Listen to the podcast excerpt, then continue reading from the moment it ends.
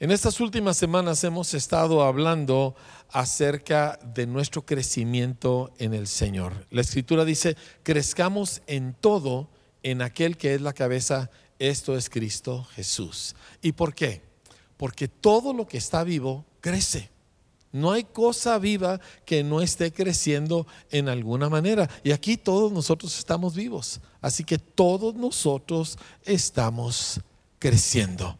Esta es la dinámica que el Señor ha puesto dentro de nosotros.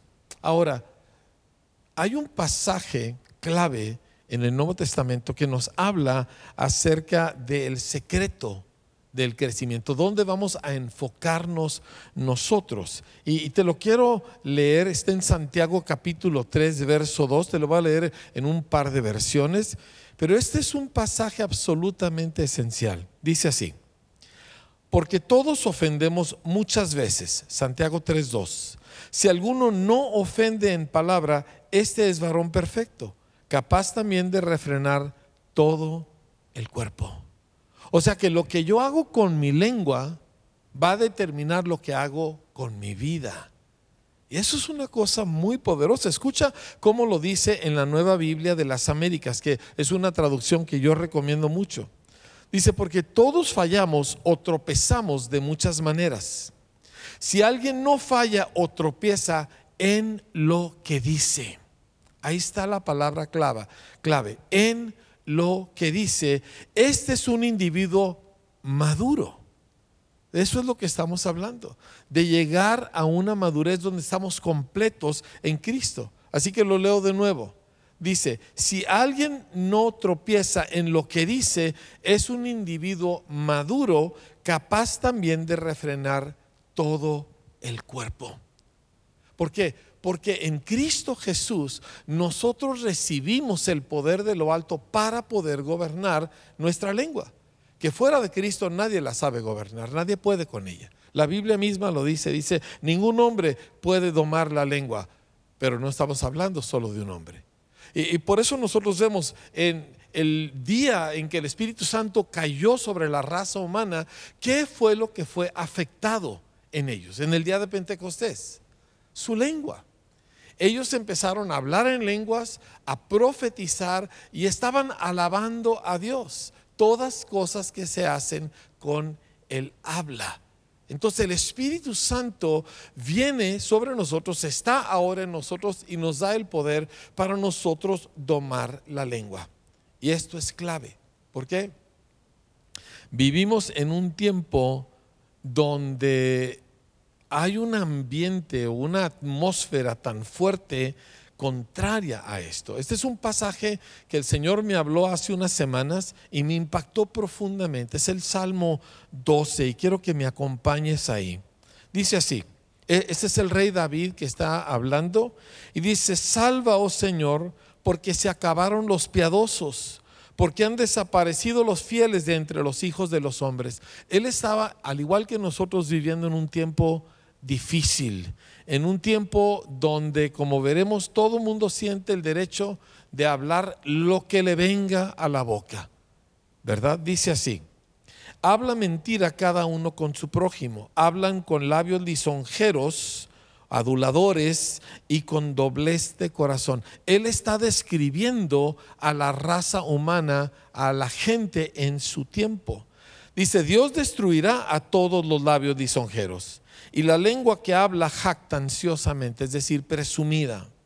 A los que han dicho, y aquí está el versículo que me impactó, por nuestra lengua prevaleceremos, nuestros labios son nuestros. ¿Quién es Señor de nosotros?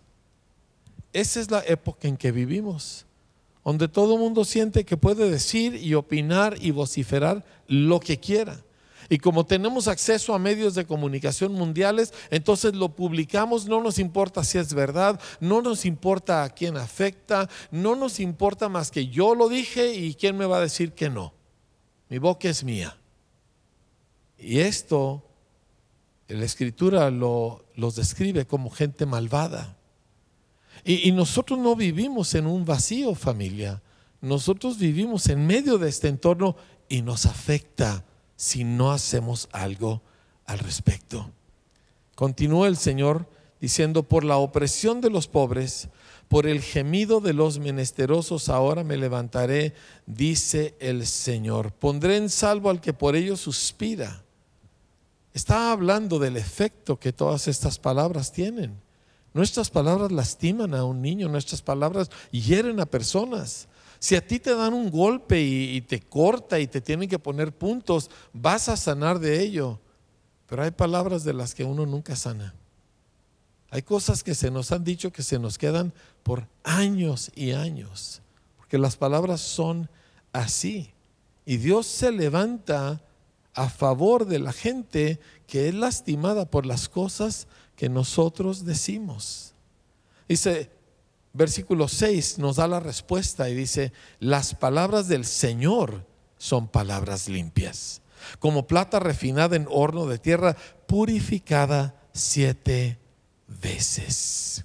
Dice, tú, oh Señor, los guardarás, de esta generación los preservarás para siempre.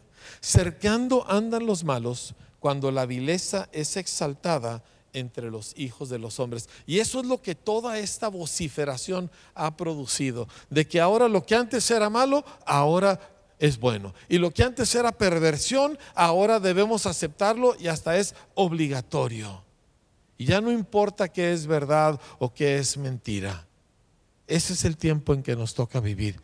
¿Cómo vamos nosotros a gobernar nuestra propia lengua y así gobernar nuestra vida? En medio de una generación como esta? Pues quiero llevarte a un pasaje muy cercano a mi corazón, uno de mis pasajes favoritos de la Biblia. Se encuentra en Isaías capítulo 50. Te lo voy a leer de la nueva Biblia de las Américas. Versículo 4 dice, el Señor me ha dado lengua de discípulo Qué impactante frase. Lengua no de norteño, no de comerciante, no de académico, lengua de discípulo. Para que yo sepa sostener con una palabra al fatigado. Mañana tras mañana me despierta, despierta mi oído para escuchar como los discípulos. Y luego dice, y este es el Señor Jesús hablando proféticamente a través de Isaías, dice, el Señor me ha abierto el oído y no fui desobediente ni me volví atrás. Ofrecí mi espalda a los que me herían y mis mejillas a los que me arrancaban la barba. No escondí mi rostro de injurias y salivazos, porque el Señor Dios me ayuda. Por eso no soy humillado. Por eso he puesto mi rostro como pedernal y sé que no seré avergonzado. ¿De dónde saca Jesús su fuerza para enfrentar la vida? ¿De dónde Él pudo resistir y no ser contaminado por un mundo tan contrario a Dios? Porque mañana tras mañana su oído despertaba para oír al Señor como discípulo. Y esto le daba una lengua de discípulo y entonces toda su vida iba en la dirección a donde iba su hablar. ¡Wow! ¡Qué impresionante!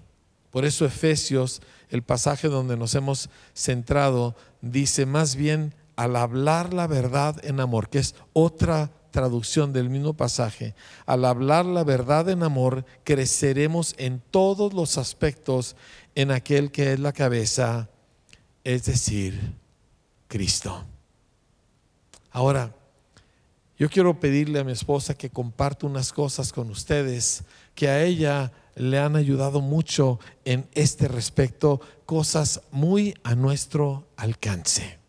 Tenía ya algo que no estaba aquí en la congregación eh, pero habíamos estado platicando sobre, sobre este tiempo y lo que está sucediendo en general en este tiempo, la preocupación de tanta gente en autoridad, de tantos líderes sobre lo que está sucediendo a, nivel mundial en todo lo que es el, la salud mental. Y por salud mental no quiero decir que, este, que ya es cuando estás mal, en tu mente, sino toda la cuestión emocional que está literalmente acabando con tantas cosas.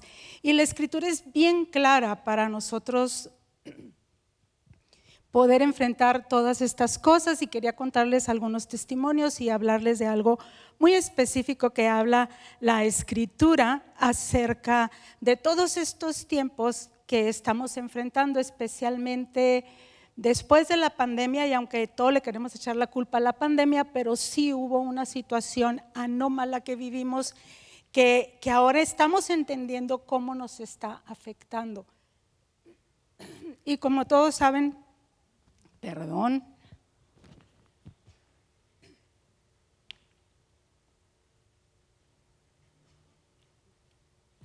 Como todos saben, el año pasado, este, más o menos en junio del año pasado, nosotros enfrentamos eh, el cáncer con mi marido y yo recuerdo cuando nos dieron la noticia, pues fue un golpe bajo tremendo. No, este, siempre hemos sido muy sanos, jamás andamos con doctores, no sabemos ni siquiera a quién recurrir porque no tenemos doctores para nada, bendito sea Dios, toda la vida en una salud de veras guardada por Dios. Mis hijos nunca tuvieron un pediatra, este, me preguntaban quién es el pediatra de tus hijos, no, no teníamos porque siempre en una salud sobrenatural en todos los sentidos. Y el año pasado, cuando sucede eso, ah, lo primero que, que vino a mi mente, como ya les conté, fue que lo primero que hago cuando enfrento, me, di cuenta cuando enfrento cosas de crisis muy fuertes o situaciones que están totalmente fuera de mi alcance, lo primero que volteo a ver es, ¿qué es lo que yo creo? que le pregunté a Dios, ¿quién eres Dios? Porque yo quería saber en mi corazón qué era lo que yo creía, dónde estaba mi fe, cómo estaba mi fe. Pero también hubo una cosa que ya, ya se las había comentado muchas veces a todos, este, nosotros somos seres tripartitas, cuerpo, alma y espíritu. Y es, un, y es una sola cosa. El, ser humano es una maravilla. Eh, todo es afectado por todo, no nada más tu alma, no nada más tu espíritu, sino también tu cuerpo. Y es un diseño perfecto y todo sostiene a todo. Así es de que cuando pasamos crisis, tú no puedes separar eh, tu cuerpo de tu alma, de tu espíritu. Tú, o sea, el equilibrio perfecto que está en Cristo Jesús, que está dentro de nosotros, viene porque sabes gestionar toda esta todo este ser adentro de ti. Pero quiero decirte que el ser humano es algo extraordinario. Yo había batallado mucho, de hecho, pues eh, la cuestión de del azúcar, de la diabetes y después del, del, COVID fue bien fuerte para mí, ya no podía controlar casi nada. Y yo había tenido ya ciertas disciplinas que yo creía muy, muy eh, con todo mi ser. Yo les había dicho, porque sin disciplina, eh, la disciplina es lo que te va ayudando, es como un camino. Y, yo empecé a ver y a oír ciertas cosas del cerebro que, que, a mí me ayudaron en lo personal mucho y hasta la fecha tengo como cuatro años con la misma disciplina en la mañana. Muchos de ustedes ya lo saben, yo no tomo los, eh, para nada las computadoras ni la tecnología, ni reviso absolutamente nada de, de aparatos eh, electrónicos y me tomo un vaso de agua porque es indispensable que tu cerebro, tu cerebro es uno de, los alimentos principales del cerebro, es agua. Este, entre paréntesis, necesitas tomar ocho vasos de agua diarios. Entonces, fue una disciplina que a mí ha sido mi protección por mucho tiempo. Lo primero es un vaso de agua y la palabra. Eso es lo primero que hago. Hay veces les he comentado, me costaba conectarme con la escritura, no me importa, este, volvía y lo repasaba y hay veces parecía que no había leído ni entendido absolutamente nada, pero seguía. Pero cuando enfrentamos esto de mi marido, este, fue algo muy tremendo y lo primero que hice, y les voy a leer un versículo que fue, yo creo que lo que a mí me ayudó tremendamente dice, como todas las cosas que pertenecen a la vida y a la piedad, nos han sido dadas por su divino poder mediante el conocimiento de aquel que nos llamó por su gloria y excelencia todas las cosas que pertenecen a la vida y a la piedad nos han sido dadas por su divino poder mediante el conocimiento de aquel que nos llamó por su gloria y excelencia, por medio de las cuales nos ha dado preciosas y grandísimas promesas para que por ellas llegases a ser participantes de la naturaleza divina, habiendo huido de la corrupción que hay en el mundo a causa de la concupiscencia. Y lo primero que yo hice, yo dije, yo necesito ir con, con, una nutrióloga que a mí me ayudó muchísimo. Yo dije, yo necesito ir con mi nutrióloga porque si yo no estoy bien en mi cuerpo, yo no voy a atravesar esta crisis. O sea, ¿cómo le voy a hacer? No teníamos la menor idea en qué gravedad ni cómo estaba lo del cáncer. Y yo dije, lo primero que necesito hacer es alinearme y obedecer. Y en otra época te pones en, dietas, etcétera, etcétera, por mil razones, pero ahora fue algo fuertísimo donde yo dije, yo necesito que mi cuerpo esté bien para que mi mente esté bien. Nosotros pensamos que si nuestro, que no importa nuestro cuerpo, que nuestra mente está totalmente separada, pero todo afecta, lo que comes afecta totalmente tus emociones. Y yo ya lo había probado y vino algo sobre mi vida muy sobrenatural. Y, te lo digo porque yo sé que hay ahorita una guerra por la esbeltez y sin embargo ese no debe de ser el motivo, sino verdaderamente comer saludable. Y a partir de ahí vino como un equilibrio para poder pensar bien y poder enfrentar bien las cosas que teníamos por delante.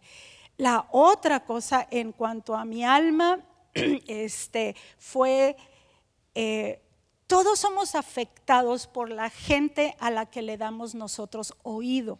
Cada uno de nosotros le da oído a cierta gente. Como dice un amigo de nosotros, le subes el volumen a cierta gente.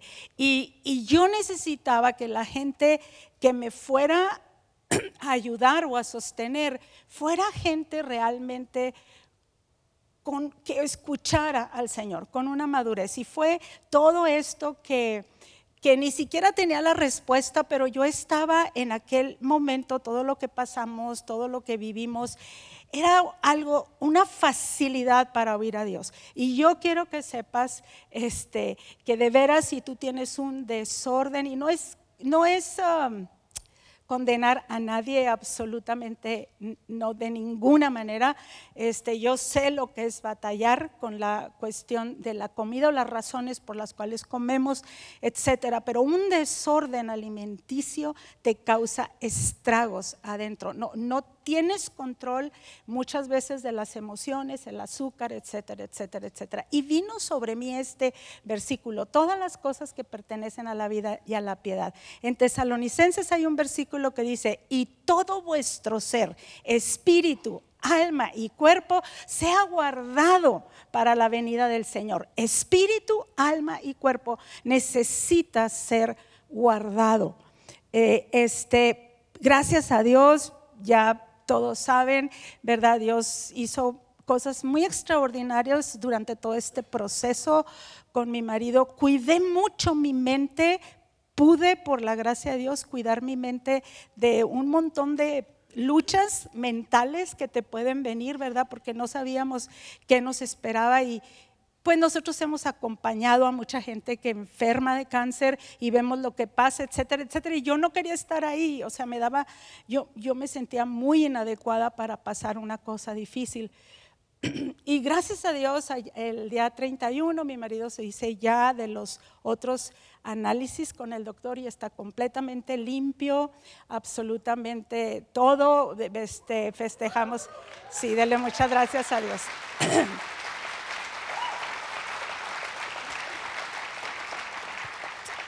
Pero nunca me imaginé que iba a venir otro trancazo por otro lado. Este, yo cuido a mi mamá desde hace tres años y medio, gracias a Dios más o menos, eh, logramos estabilizarla en muchas cosas, ella ya no se vale por sí misma, este, gracias a Dios que hay un equipo de gente que es precioso, ya corrido conmigo para soltarnos las manos, para hacer todo en medio de, que es muy difícil o es todo otro mundo cuidar un adulto mayor, pero hace como mes y medio le da un infarto cerebral. De por sí ella no camina, de por sí ella con muchas limitaciones y, y entré en un pánico tremendo porque no sabía ni qué estaba sucediendo, este, no la llevamos al hospital y, empieza toda una, pues, toda una cosa muy fuerte, ¿verdad? Toda, eh, todo lo que tenemos de trabajo, todo lo que teníamos que hacer y ahora toda esta cosa que yo ni siquiera sabía de qué se trataba. y, y lo primero que Dios me hace o sea, ahora sí me pegó, sí me explicó, o, quizá apenas estaba saliendo de lo de mi marido cuando, cuando me llegó por acá yo dije, ahora sí, ¿qué hago? O sea, ¿cómo, cómo cuido la responsabilidad por, por, por, por una viejita? Y total de que fueron muchas cosas, cosas muy desgastantes, muy fuertes. Hubo un día en el hospital que este, con todo lo que conlleva, ¿verdad? Situaciones familiares, económicas, ta, ta, ta, ta, ta. Pero, pero hubo un día que me solté llorando, le dije, no la voy a armar, o sea, no la voy a armar, Señor, no la voy a armar de ninguna manera. Este, no tengo la menor idea qué hacer, no, no sé qué seguir, me la llevo, me la traigo, me la ta, ta, ta, ta, ta. Y, y empezó otra vez el Señor, o sea, a llamarme. Lo primero que hice, dije, necesito una disciplina, o sea, necesito una, necesito una disciplina y hay una cosa que yo hago que a mí se me hace muy importante.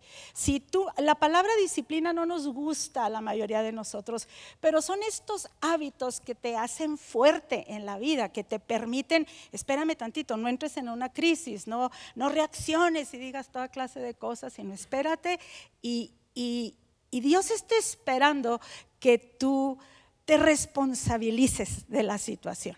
No, me, me, este, y y yo decía, o sea, yo la primera reacción fue un miedo y un pánico tremendo porque qué iba a hacer ahora y, qué cuidados y si ni siquiera sé de muchas cosas de medicina, etcétera, etcétera. Y me acuerdo que, que hice una cosa, generalmente nosotros cuando nos sentimos mal, especialmente en esta época, cualquiera de nosotros busca el entretenimiento para sentirnos bien es un escape que todos tenemos. Ya ya estamos tratando de olvidar las cosas, buscando en el internet, viendo toda clase de cosas, oyendo toda clase de cosas que, que ni nos sirven, ni nos ayudan, ni nos edifican, y simplemente retrasan tu vida de, de dar el paso para lo que tienes que hacer, ¿no? De decir, esto es lo que yo voy a hacer.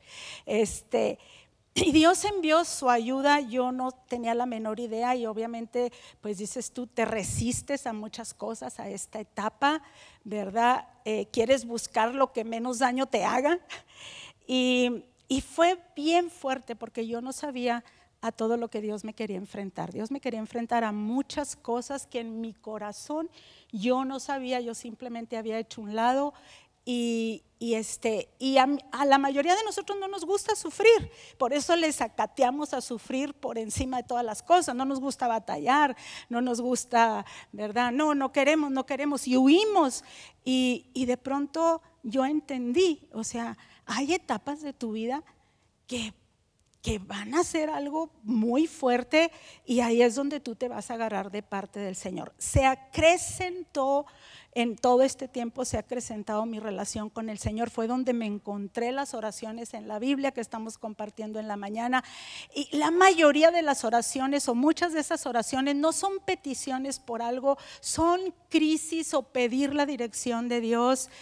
Y, y Dios se ha encargado de una manera bien increíble bien increíble de hacerme entender que Él está, que él está conmigo.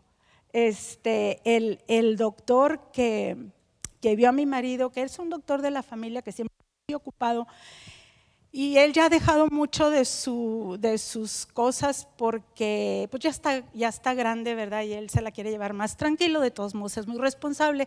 Y le escribimos porque agarramos a mi mamá así de, de plano, un día así dirigida por Dios, o sea, llévatela a Chihuahua al hospital y, y vamos. Y en eso le escribimos al doctor que si no la podía recibir y dice, sí, sí se la recibo. Y él la estuvo atendiendo.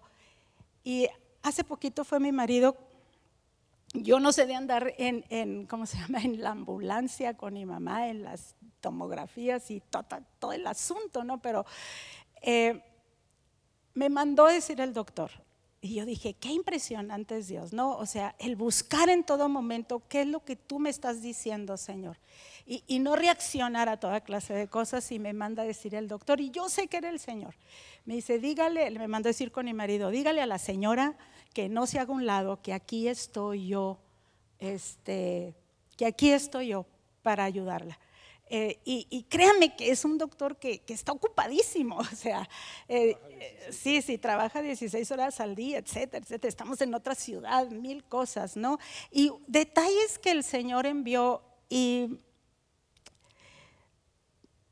ver ahorita este tiempo de la vida que Quizás algunos de ustedes la están pasando o muchos de ustedes pues vamos para allá, donde vamos a cuidar a los ancianos, etcétera, etcétera, donde nosotros los ancianos tenemos que cuidarnos para, para no dar latas, saber de veras tomar una responsabilidad de nuestra vida en todos los sentidos.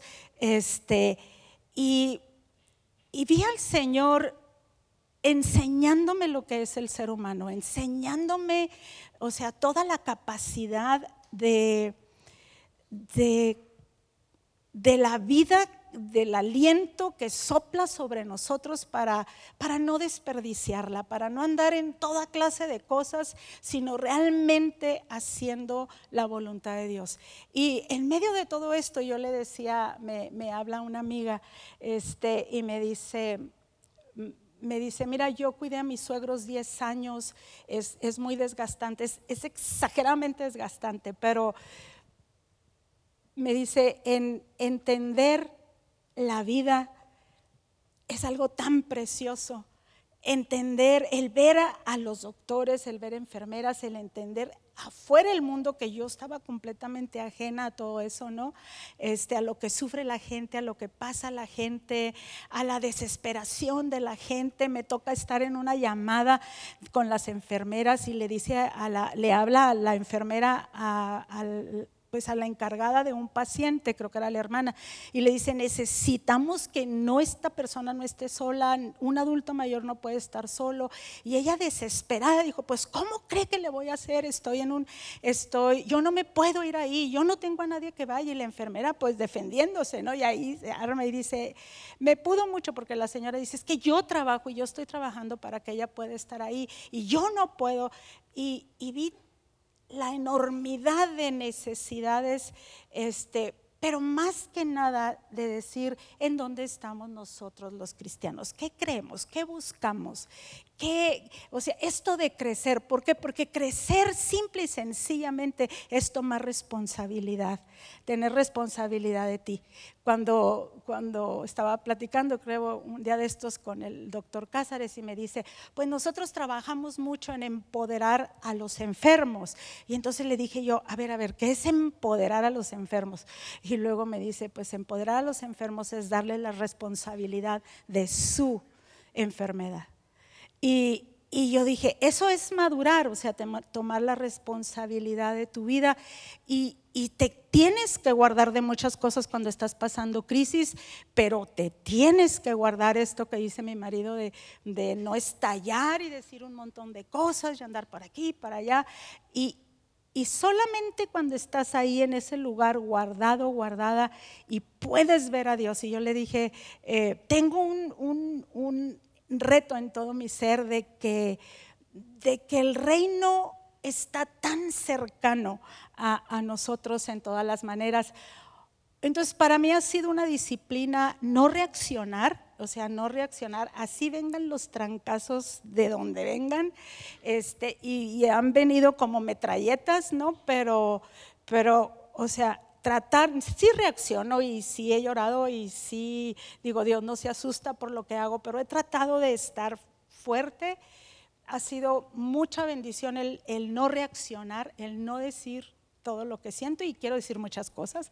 Este, pero pero es tan importante cuando tú te paras de no reaccionar o no decir, y luego la voz de Dios sale adentro de ti y luego te dice, es que yo quería que precisamente, pero mira lo que me están haciendo, Señor. Y el Señor dice, no, precisamente quiero que estés en este lugar para que bendigas y te des cuenta. De, lo que la gente necesita. Eh, ha sido otra, eh, la última cosa porque sí siempre estamos buscando cómo salir de las situaciones difíciles, pero la última cosa oí una, así oír a Dios de una manera preciosa, este, fue un pedacito de una predicación. Yo oigo nada más a dos, sí mucho dos predicadores, yo a mí no me gusta estar oyendo toda clase de cosas, me, me aturdo, este, ni me gusta verlas, es, o sea, oye una o dos cosas y nada más. Y, eso te va a dar una estabilidad muy gruesa y eso te va a dejar simplemente que dejes de oírte a ti mismo o lo que sea. Y me acuerdo que dice una cosa chiquita ese predicador, dice, adora en el lugar más oscuro. Canta en el lugar más oscuro de tu vida. Y vi que será la vida del rey David porque en los peores momentos, en el desierto, en la oscuridad, en la persecución, el, que cada día estaba más lejos del reino prometido a él, él adoraba a Dios.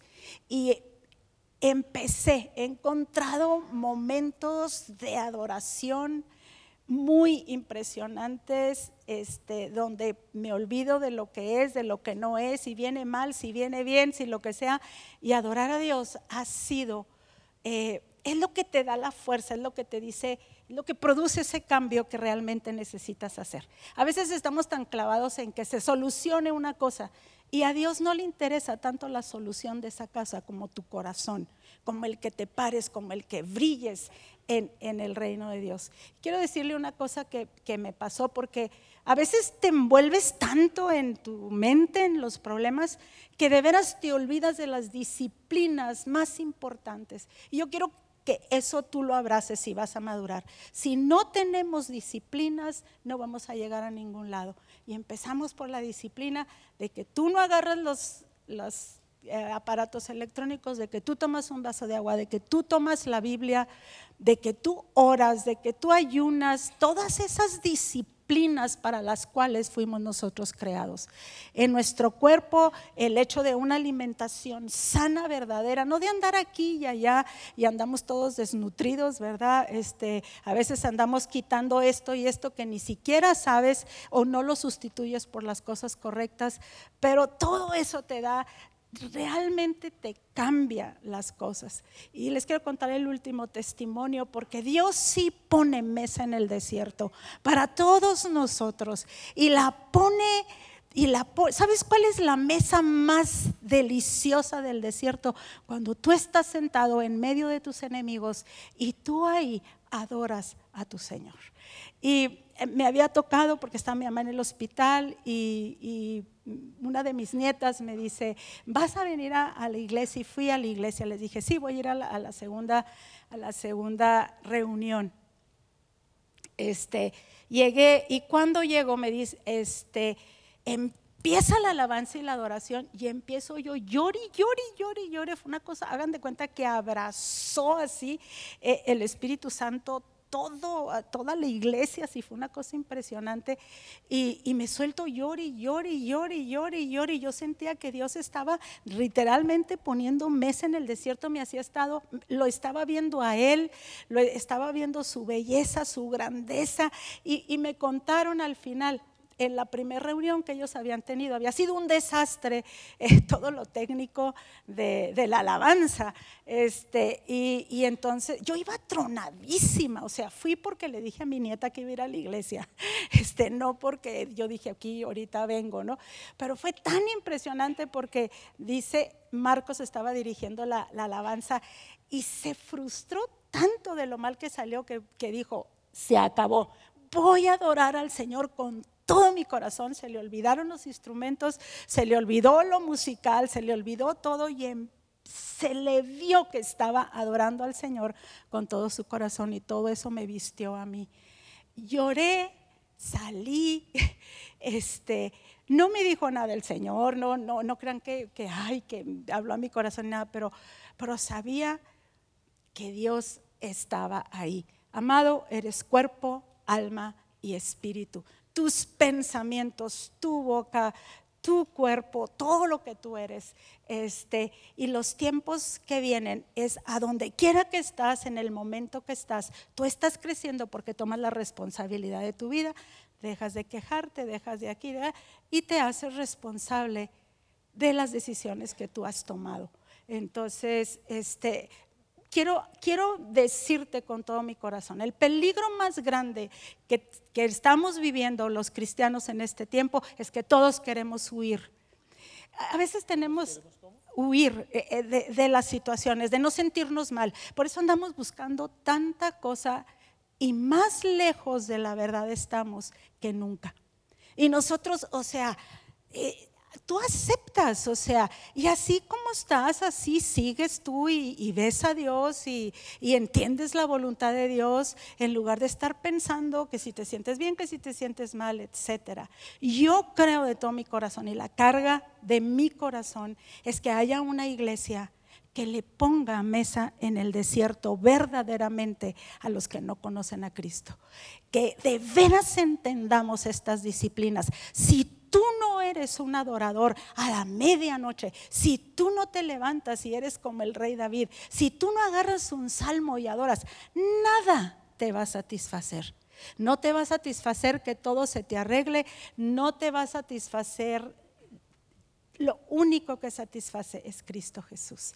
Pero eso es una cosa muy importante. Tienes que tomar, tienes que hacer disciplinas, tienes que tener hábitos, tienes que esforzarte por vivir esos hábitos y, tú y yo vamos a ver la gracia de Dios. Eh, yo creo que, que todo lo emocional se arregla cuando tú empiezas a ver la vida como verdaderamente es, a gestionar todas tus emociones y tomar responsabilidad. Te tienes que negar que me siento muy mal, pues te crucificas, que me siento torcido, que me siento así, que me yo voy a hacer lo que yo tengo que hacer y yo voy a creer lo que yo tengo que creer. Este, cuida mucho, piensa bien, si no se te, si no se te soluciona algo, piensa bien, o sea, dentro de ti, ¿qué es lo que yo creo? ¿Qué es lo que yo estoy creyendo? ¿Qué es, cómo está mi relación con Dios? Me puedo parar y decirle, me vaya bien, me vaya mal, me vaya X, yo voy a crecer en Cristo. ¿Qué es lo que creo? Déjeme le leo un pasaje de parte de uno de los hombres que vivió una de las vidas más difíciles en lo personal. Era conocido como Saulo de Tarso, después el apóstol Pablo. Y él escribe lo siguiente. Dice, sabemos que a los que aman a Dios, Dios hace que todas las cosas cooperen para su bien. Esto es, a los que conforme a su propósito son llamados. Dice, porque a los que antes conoció, también los predestinó. Dice, para que uh, también los predestinó para que fuesen hechos conformes a la imagen de su Hijo. Hacia eso crecemos para que Él sea el primogénito entre muchos hermanos. Y a los que predestinó, a estos también llamó. Y a los que llamó, a estas también justificó. Y a los que justificó, a estos también glorificó. Ese es el proceso en donde estamos. Y escuche lo que sigue. Dice, entonces, ¿qué diremos a esto? Si Dios por nosotros, ¿quién contra nosotros? Ahora, el punto es de que al leer nosotros nos vamos a dar cuenta que las circunstancias no se resuelven. No todas, no siempre, no pronto, ¿verdad? Bueno, todas se resuelven cuando te mueras o cuando Cristo vuelva, ¿verdad? Pero antes de eso, la vida pega. ¿Cuántos ya descubrieron eso? Y, y nos ha pegado cuántos años? ¿Sí? Entonces, ¿por qué seguimos soñando con una vida que no pega? Porque seguimos orando, rogando, pidiendo por una vida que no pega. si la vida siempre ha pegado y siempre va a pegar hasta que nos vayamos con el Señor? ¿Sí? Fíjese lo que dice aquí. Entonces, ¿qué diremos a esto? Si Dios por nosotros, ¿quién contra nosotros? El que no nos negó ni a su propio Hijo, sino que lo entregó por todos nosotros, ¿cómo no nos dará con gusto también todas las cosas? Pero con gusto, no hacía fuerzas, no a regañadientes. Y luego empieza una serie de preguntas y quiero que las escuche atentamente porque estas hablan a toda la lucha que todos traemos adentro. Dice, ¿quién acusará a los escogidos de Dios. A ver, todos los que aquí se sienten como que yo ando muy mal y yo no soy buen cristiano y uff, ¿verdad de qué me sirve? Etcétera. No tiene que levantar su mano. Así estamos todos muchas veces. Dice, ¿quién acusará a los escogidos de Dios? ¿Dios? ¿El que justifica? ¿Quién es el que condena? ¿Cristo Jesús? ¿El que murió? Sí, más aún el que resucitó, el que además está a la mano derecha de Dios, el que también intercede por nosotros. ¿Quién nos separará del amor de Cristo? ¿Tribulación o angustia o persecución o hambre o desnudez o peligro o espada? Tal como está escrito, por causa tuya somos puestos a muerte todo el día, somos considerados como ovejas para el matadero, pero, todo el mundo diga conmigo, pero. O sea, la vida pega y te pega a ti y me pega a mí. Y si eres joven, si eres de edad, media, si eres anciano, la vida pega de todos modos. Y si no le pega a tu marido, le pega a tu mujer, ¿verdad? Uno con cáncer, la otra con una anciana madre y con mil complicaciones. Y si no es eso, entonces tienes una familia para que te pegue. ¿Sí o no? Todos lo dijeron con mucha convicción. La vida pega. Pero, diga conmigo, pero. Pero quiero que lo diga como que lo cree. Pero en todas estas cosas somos más que vencedores por medio de aquel que nos amó. Gloria a su nombre. La vida pega, pero nosotros vencemos. La vida pega, pero nosotros crecemos. ¿Sí? Dios, familia, está a nuestro favor. Y esto es lo que nosotros creemos. Y las circunstancias a veces funcionan, a veces no funcionan, pero Dios siempre está a nuestro favor. Y Dios siempre hace que todo esto produzca algo bueno si amamos al Señor. Si amamos al Señor. No dije si somos buenos, no dije si nos portamos bien, no dije si estamos activos. Si amamos al Señor. Mire, mi esposa es una persona muy emocional. Bueno, todos somos, pero a ella se le nota más. ¿Sí me explico? O sea, sí, hay, gente que no se nos nota tanto. Digo, yo aquí a Chu y a mí, ¿verdad? Nosotros pues parecemos así que estamos hechos de madera. Ella siente más, todos sentimos, pero ella se le nota más. Pero volca eso, como le leí la semana pasada, en causa esos sentimientos al Señor, al momento de oración a esa mañana cuando hace a un lado todas las otras cosas y primero le da la cara a Dios. Y ahí derrama su corazón. Y cuando tú amas a Dios, tú puedes estar seguro que aunque la vida no se componga como tú pensabas, la vida es buena, porque Dios es bueno. Amén. Así que les voy a dar un par de recomendaciones y con esto vamos a cerrar. Sí, ese es el que les voy a leer. Este está en Primera de Corintios 9. Estoy leyendo de la nueva traducción viviente. Quienes la tienen me pueden seguir. Versículos 24 al 27. Dice así. Todos los atletas. ¿Cuántos de los atletas? Tengo noticias para usted. En los ojos de Dios usted es un... No todos lo dijeron, ¿eh? A ver, otra vez más. En los ojos de Dios usted es un... Todos los atletas se entrenan con disciplina. Lo hacen para ganar un premio que se desvanecerá, pero nosotros lo hacemos por un premio eterno. Por eso yo corro cada paso con propósito. Mire, la semana pasada llamé a todos los servidores al frente y venían caminando así. Le digo, oigan muchachos, caminen como que quieren llegar a algún lado. ¿Sí me entiende? En la escuela los maestros me ven y empiezan a caminar así. ¿Por qué? Porque camine como que va a algún lado. Digo, le, soporto que el domingo en la tarde deambule por la plaza, ¿me entiende? Pero el resto del tiempo tiene a dónde ir, ¿no?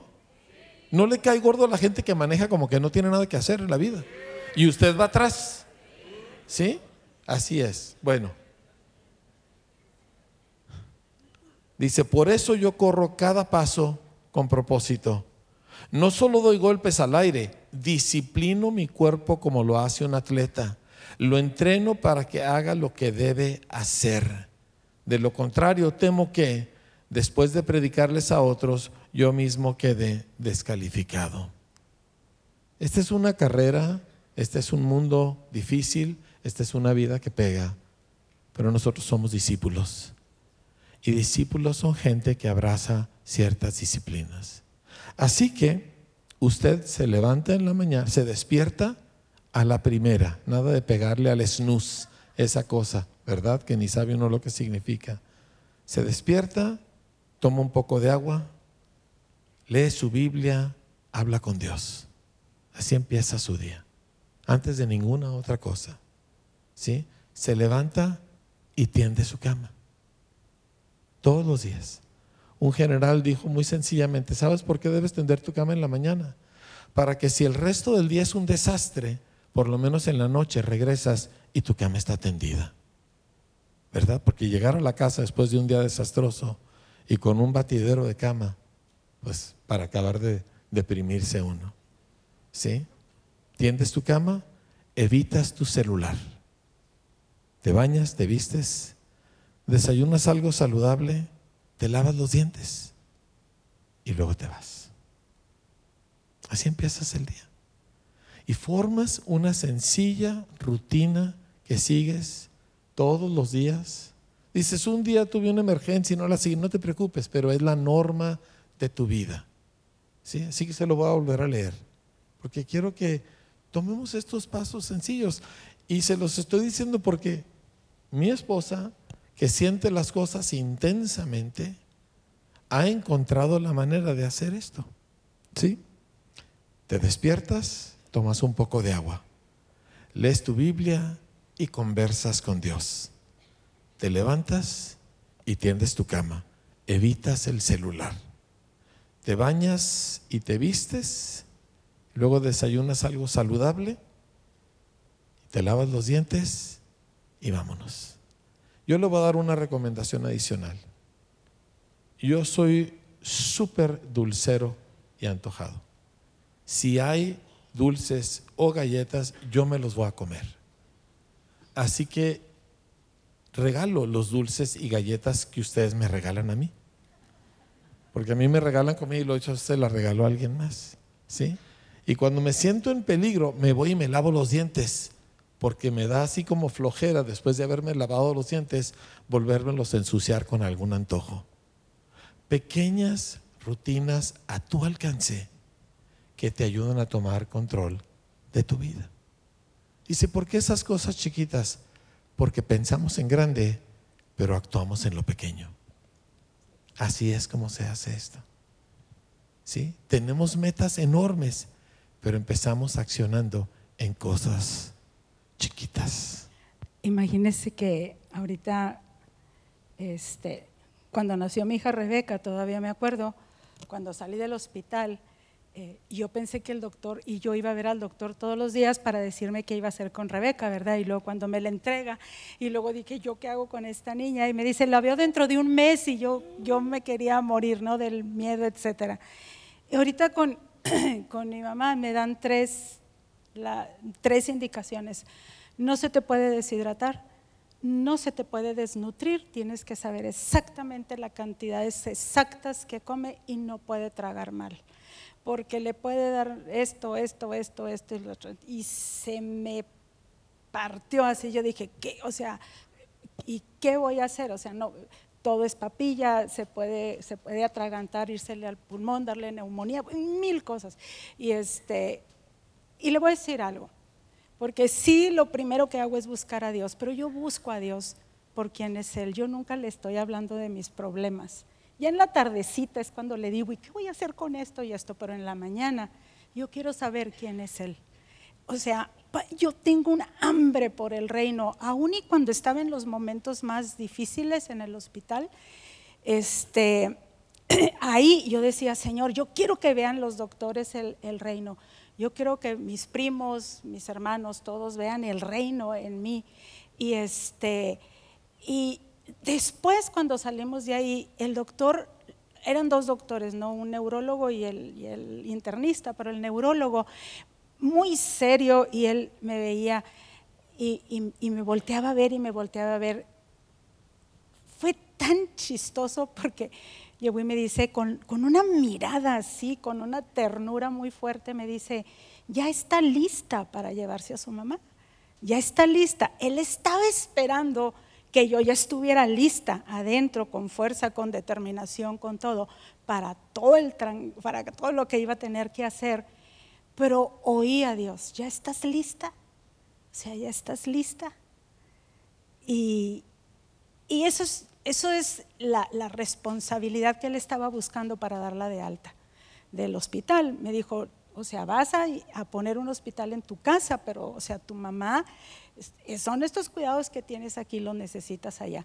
Y, y, fue bien grueso, porque en medio de todo yo le decía, Señor, yo lo que quiero es que ellos vean que ellos vean el reino en mí, que ellos vean a Jesús en mí. Si eso es la determinación de tu vida y no tus cosas, sino tú solucionas las cosas, eso es lo que hace que el reino descienda y que recibas precisamente toda la disciplina que necesitas para todo lo que tenemos que llevar a cabo en el reino. Hay, hay mucha la responsabilidad de los cristianos en este tiempo demostrarle a la gente que no nos estamos volviendo locos, que, que, Cristo Jesús es capaz de llenarnos, que el sacrificio de su cruz fue suficiente. Cuando me siento más débil y más mal de todo, yo lo único que hago es recurrir a la sangre de Jesús. Le estoy pregunte y pregunte algo al Señor, porque me encontré que en las canciones de adoración americanas mencionan mucho al en inglés no se oye igual que en español, pero mencionan mucho al Cordero de Dios, the Lamb of God. Y yo quiero saber por qué, Señor. ¿Qué es? Que siempre llegas, si no llegas ante un juez, llegas ante el Cordero de Dios, que es el que intercede por ti y por mí. Es extraordinario, de veras, el, el ser humano, la capacidad que Dios nos ha dado a cada uno para saber enfrentar la vida, pero sobre todas las cosas, hacer crecer el reino de los cielos. ¿Por qué no se pone de pie? Y ¿Estamos el equipo listos, de alabanza. Familia? ¿Estamos listos para crecer? Ninguno de nosotros se va a quedar. ¿Por qué? Porque el Señor nos ha predestinado para parecernos a su Hijo Jesús. Ese es tu destino. Y el asunto y el desafío es si me atrevo a creer que a mí Dios puede hacerme eso. ¿Sí? Y por eso me importa tanto ese pasaje. Dios no te está acusando y Jesús no te está condenando y los golpes de la vida no te pueden separar del amor del Señor. Entonces, sin importar tu genética, tu pasado, tus fracasos, tu X, tú estás en Cristo ahora y todo ha cambiado. Y por eso nosotros vamos a creerle al Señor y vamos a abrazar este estilo de vida de discípulos. Padre, yo quiero pedirte este día que tú nos des lengua de discípulos, oído de discípulos. Despiértanos cada mañana en esas dulces y poderosas disciplinas que necesitamos, Señor, pero que no llevamos a cabo solos. Porque tú, Señor, como dijo el salmista, estás conmigo. Yo te pido por cada miembro de esta comunidad, cada persona que está batallando con su vida y con sus motivos y con lo que busca y con mil emociones y contradicciones. Yo te pido que nos ayudes a establecer estas sencillas disciplinas en nuestro propio caminar. Así es, Señor. Para buscar tu rostro, para oír tus palabras y luego hablarlas para dejar que nuestro corazón se conecte con el tuyo. Gracias. Para creer. Gracias, Señor. Ayúdanos, Espíritu Santo, a creer.